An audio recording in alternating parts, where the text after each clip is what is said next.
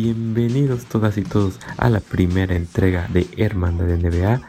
En este primer episodio vamos a hablar de los mejores 5 prospectos del draft de la NBA y del mercado de fichajes, que como cada año fue todo un caos. Quédense con nosotros, aquí vamos.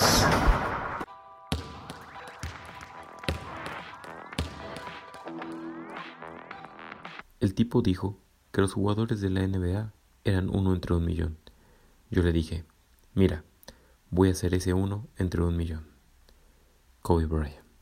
Con ese pensamiento y con las emociones al tope, se presentaron cientos de jugadores al draft de la NBA 2020 de manera virtual. Vamos a analizar los cinco primeros picks. El quinto pick lo tuvieron los Cleveland Cavaliers, equipo que tuvo el último lugar de la conferencia este en la temporada pasada.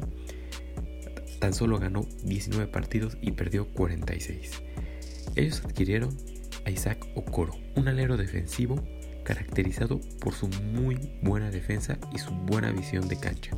Es un tremendo atleta, marcador perimetral y él mismo se define como el mejor defensivo del draft. También declaraba, pudo marcar al mejor jugador del otro equipo. E, este jugador se caracteriza por su velocidad en el switch. Tiene una tremenda habilidad para marcar y para hacer ese cambio. Es, es muy efectivo. Dice que su objetivo es que los Cavaliers lleguen a los playoffs. Recordemos que la última vez que sucedió fue cuando LeBron James estaba en el equipo. Isaac Okoro promedió en la Universidad de Auburn 12.8 puntos, 2.0 asistencias y 4.4 rebotes. Su explosividad en transición es tremenda. Tiene unos mates asquerosos. De esa manera se los pongo.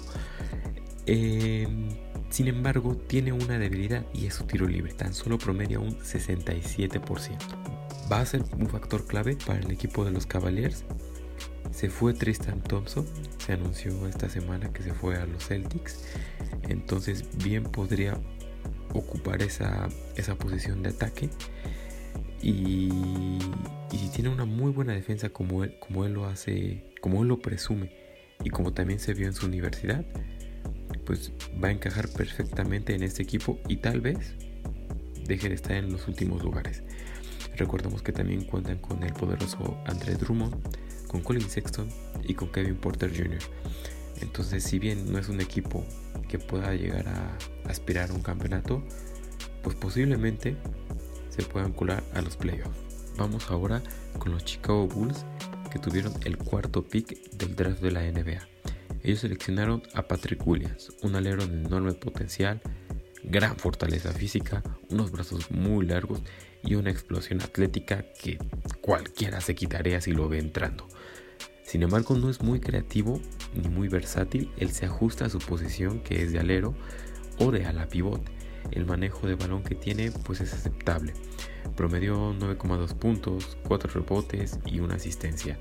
Llega a unos Chicago Bulls que acabaron en la posición 11 de la temporada pasada, tan solo ganaron 22 partidos y perdieron 43 encuentros tal vez pueda ser factor para que los Chicago ya puedan colarse a los playoffs. Se ve difícil, tendrían que encontrar un buen fichaje, pero vamos, vamos, es una buena oportunidad para que Patrick Williams demuestre su talento. Vamos ahora con el tercer equipo. Eh, estos son los Charlotte Hornets. Tuvieron la selección número 3 y ellos agarraron a la Melo Bull. La Melo Bull que está jugando en la NBL, que es la Liga de Australia. Y este pick fue un tanto sorpresivo. ¿Sorpresivo por qué? Pues porque Charlotte Hornets ya tenían dos bases. Tenían a Terry Rozier y a Devontae Graham. Entonces, ¿por qué van a escoger a otro base? Bueno, pues no podían pasar por alto este increíble talento de Lamelo. Es un base de 2 metros. Tiene tremenda velocidad con el balón. Su manejo es impecable. Tiene muchos trucos. Y siempre, siempre, siempre tiene un recurso inesperado. Es un jugador de muchos recursos. Piensas que va a colar de un lado y no, sale el pase. Piensas que va a pasar y sale la colada. Es un jugador que tiene múltiples recursos, sumamente creativo y le gusta mucho definir en flotadoras. Lo negativo de, de la Melo es que a veces se descontrola. Eh, en aras de, lucir, de, presumir eh, el talento que tiene, eh, suele hacer estos pases donde no ves al jugador y pierde los balones. Entonces, tiene que mejorar mucho su toma de decisiones y su concentración.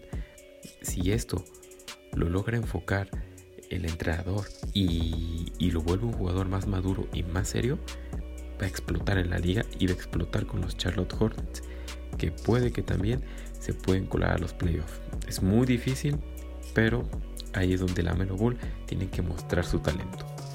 Vamos ahora con el equipo que tuvo la selección número 2 del draft. Estos fueron los Golden State Warriors. Ellos seleccionaron a James Wiseman, un jugador que tan solo tuvo 3 partidos en la NCAA con los Tigers. Es un pivote de 2,16 metros y 110 kilos. En esos 3 juegos que tuvo con los Tigers, promedió 19 puntos, 10,7 rebotes y 3 tapas. Y en tiros de campo tuvo el 77% de efectividad. Es un jugador ágil, rápido, tiene una fluidez de movimientos y una gama inmensa. Esto es algo que nos debe asombrar mucho porque es un pivot de 2,16 y te está hablando que tiene agilidad y rapidez. No lo frenas, no lo frenas cuando está encarrerado y aparte te esconde el balón. Un pivot de ese tamaño. Eh, es lo suficientemente ágil para marcar adentro y afuera de la pintura. Sin embargo, cae fácilmente en las faltas. Tiene muchos problemas con eso porque le suelen hacer una mague y él se lo come y ¡pum! Es la falta. Entonces es algo que James Wiseman tiene que trabajar, pero siento que es un buen recurso para los, para los Warriors. Aunque Clay Thompson se haya lesionado, puede que James Wiseman y un buen, un buen fichaje que hagan en estos días sean las piezas indicadas para que los Golden State Warriors acaben en un top 3 de su conferencia y, pues, ¿por qué no? Llegar a las finales otra vez de la, de la NBA. Vamos ahora, el último equipo son los Minnesota Timberwolves. Ellos tuvieron el primer pick y seleccionaron a Anthony Edwards, un escolta de 1.96 y pesa 102. Muchos lo consideran como la pieza que faltaba en los Timberwolves. Aquel rompecabezas que solamente hacía falta una pieza, bueno, pues era él. Minnesota ya cuenta con D'Angelo Russell, con Carl Anthony Towns y ahora con Ricky Rubio, que fue un muy buen fichaje de, los Timberwolves. Y eso súmale a Anthony Edwards, este poderoso escolta que tiene una capacidad atlética de élite, sabe aprovechar muy buen su cuerpo, es un reboteador sólido, sin embargo falta desarrollar su creatividad para que pueda también desarrollarse como un base.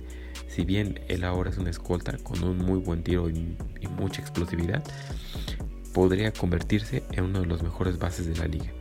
Entonces es algo que también deben de trabajar eh, los entrenadores asistentes y el entrenador de los Minnesota Timberwolves. Este jugador viene de la Universidad de Georgia y tiene una historia muy triste porque hace 5 años murió su mamá y 5 meses después murió su abuela. Entonces este jugador porta el número 5 en su camiseta porque fue el día 5 que murió su mamá y luego el día 5 murió su abuela, exactamente 5 meses después. Entonces este jugador eh, en una entrevista con ESPN dijo lo siguiente, canalicé toda mi energía hacia el baloncesto. Desde que murió mi mamá y mi abuela, toda mi energía se ha ido al baloncesto. Tiene dos lados negativos este jugador. No es muy regular con, con su talento y no genera para sus compañeros. Entonces es algo en lo que se debe trabajar. Y bueno, estos fueron los 5 picks de la NBA. Vamos a ver cuál es el que más promesas nos va a traer en un futuro. Y platíquenme cuál fue el que a ustedes les gustó más.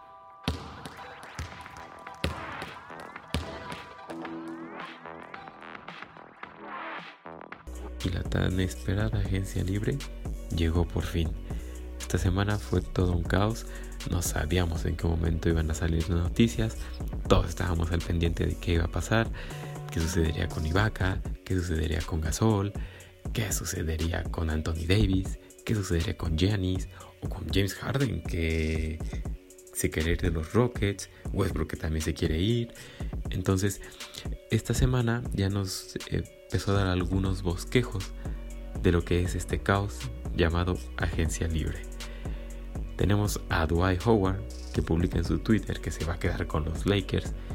Un minuto después borra esa publicación y 15 minutos después se publica que se va a incorporar a los Philadelphia 76ers. Nos timó a todos, nos vaciló. Y bueno, ese es el caos del que les estoy hablando, llamado agencia libre. Yo les quiero preguntar, para ustedes, ¿quién ha sido el general manager que mejor se ha movido en esta agencia libre?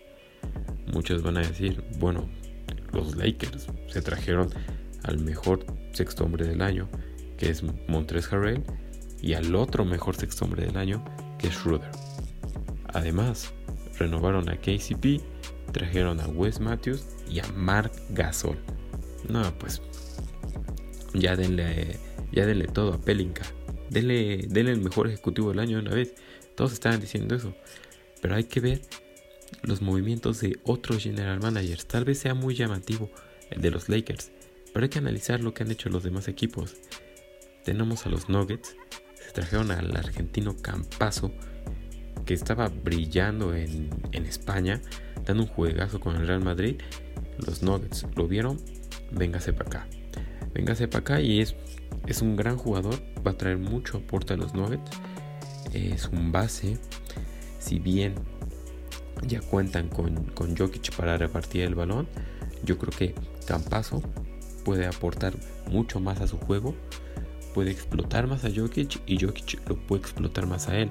Además tenemos a Murray y a Paul Millsap que volvió a firmar contrato con ellos. Sin embargo, yo creo que el de los peores movimientos de esta agencia libre fue descartar a Jeremy Grant.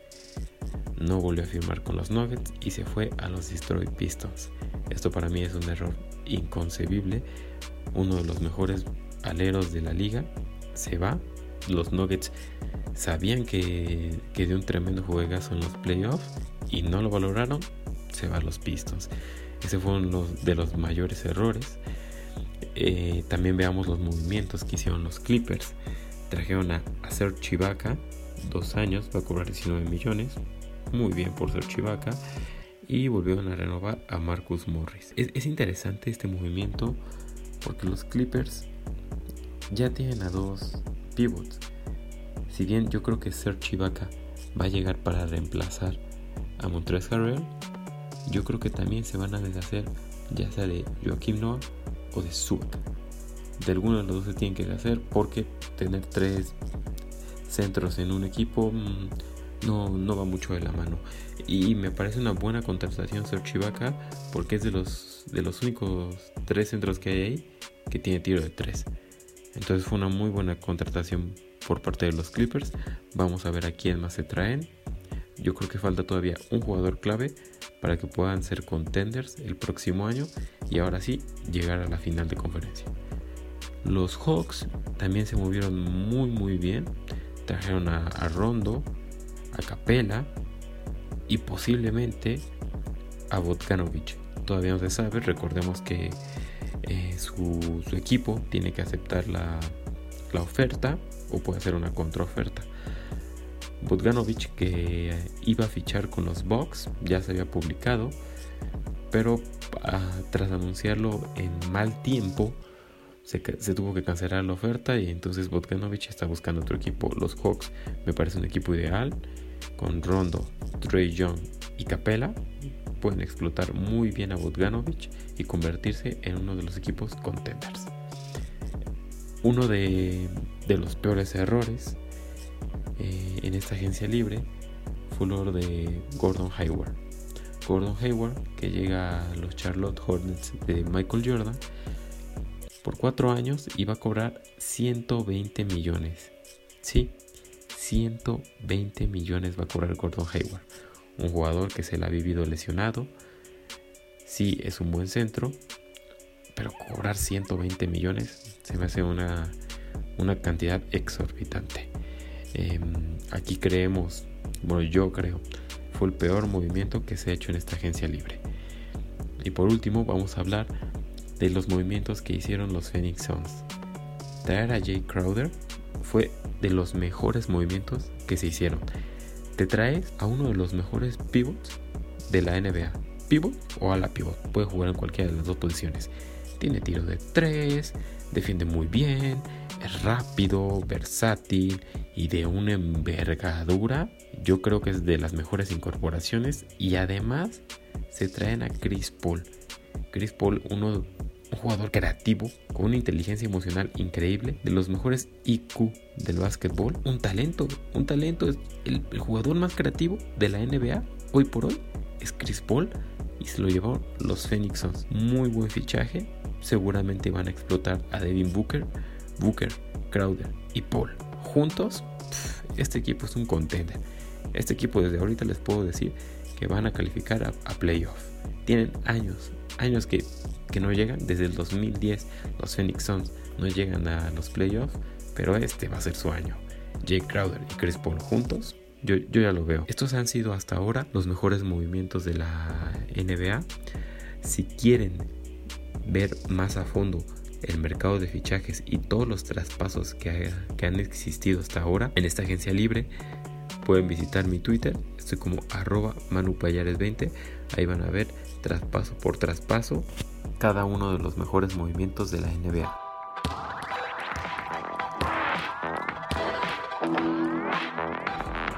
Vamos a pasar a la última parte de nuestro podcast. En esta sección vamos a dar un poco de pronósticos o lo que esperamos tras estas incorporaciones a distintos equipos. En este caso vamos a analizar cuatro equipos. En primer lugar los Phoenix Suns que incorporaron a Jay Crowder y a Chris Paul. Lo mencionábamos antes, Chris Paul es un veterano, gran experiencia en un equipo lleno de jóvenes. Cameron Johnson, Devin Booker que está jugando a otro nivel, Michael Bridge, eh, Abdel Nader. Es un equipo lleno de jóvenes y lleno de talento. Chris Paul podría servir para explorar y explotar todas esas habilidades que las tienen ocultas. Sin embargo, se puede argumentar que es un equipo inexperto. Mm, desde hace 10 años que no llegan a playoff. Eh, apenas si se conocen. Em, aquí el reto lo tiene Chris Paul. Podrá lograr que los Phoenix Suns lleguen a playoff y lo más importante, podrá conjuntar el talento de todos estos jóvenes para crear cierta armonía y que haya una cohesión en este grupo. Ya lo habían mostrado en la burbuja, se fueron invictos 8-0, pero ahora, ¿qué va a pasar en la temporada regular? La incorporación de Jay Crowder y Chris Paul podrá explotar todo ese talento, no lo sabemos. Vámonos con el segundo equipo, que son los Timberwolves. Timberwolves que adquieren a el pick número uno y a Ricky Rubio. Ya tenían a Carl Anthony Town que también fue el pick número uno en el 2015, y a D'Angelo Russell. Este equipo no carece para nada de talento, todo lo contrario, sin embargo nunca han podido explotar todo ese potencial, toda esa confianza. Es un equipo que no ha hecho presencia en los playoffs y que tiene muy buenos jugadores. Veamos ahora si un armador como Ricky Rubio de la mano con D'Angelo Russell pueden crear un buen juego. A mi parecer, sí, sí es posible el joven Anthony Edwards, ya lo habíamos hablado en un principio de, este podcast, es un jugador con enorme talento. Este equipo, si se, si se logra conjuntar y logran esa sincronía, van a ser de los mejores en su conferencia. Estoy seguro. Vamos a hablar ahora de los Pelicans, un equipo que acaba de fichar a Steven Adams proveniente del Oklahoma City Thunder. Estos Pelicans ya tenían al pick número uno del año pasado, Zion Williamson, que por lesiones no pudo jugar eh, ni la mitad de los juegos. Brandon Ingram, que nos demostró todo el talento del que es capaz. Y Lonzo Ball, que sigue siendo un jugador muy volátil, poco constante en su, en su talento y en su manejo del balón. Steven Adams, él podrá ser la clave para que los Pelicans hagan presencia. Yo no lo creo.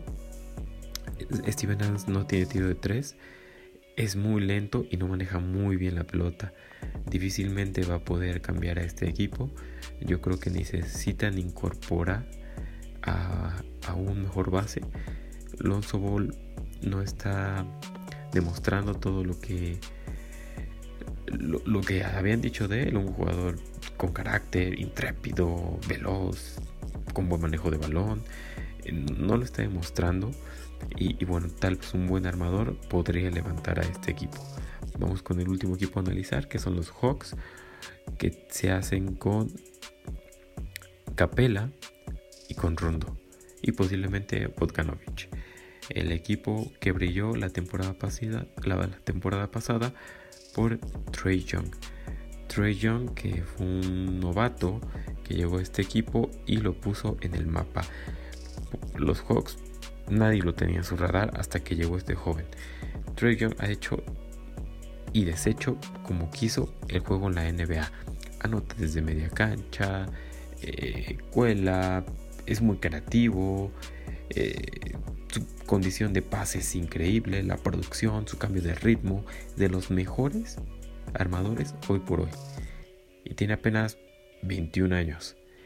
Este equipo va, para grande. Ahora la incorporación de Rayon Rondo, igual como con Chris Paul, va a explotar y va a explorar de igual manera todo el talento que tienen los Hawks y, por qué no, colarse a los playoffs.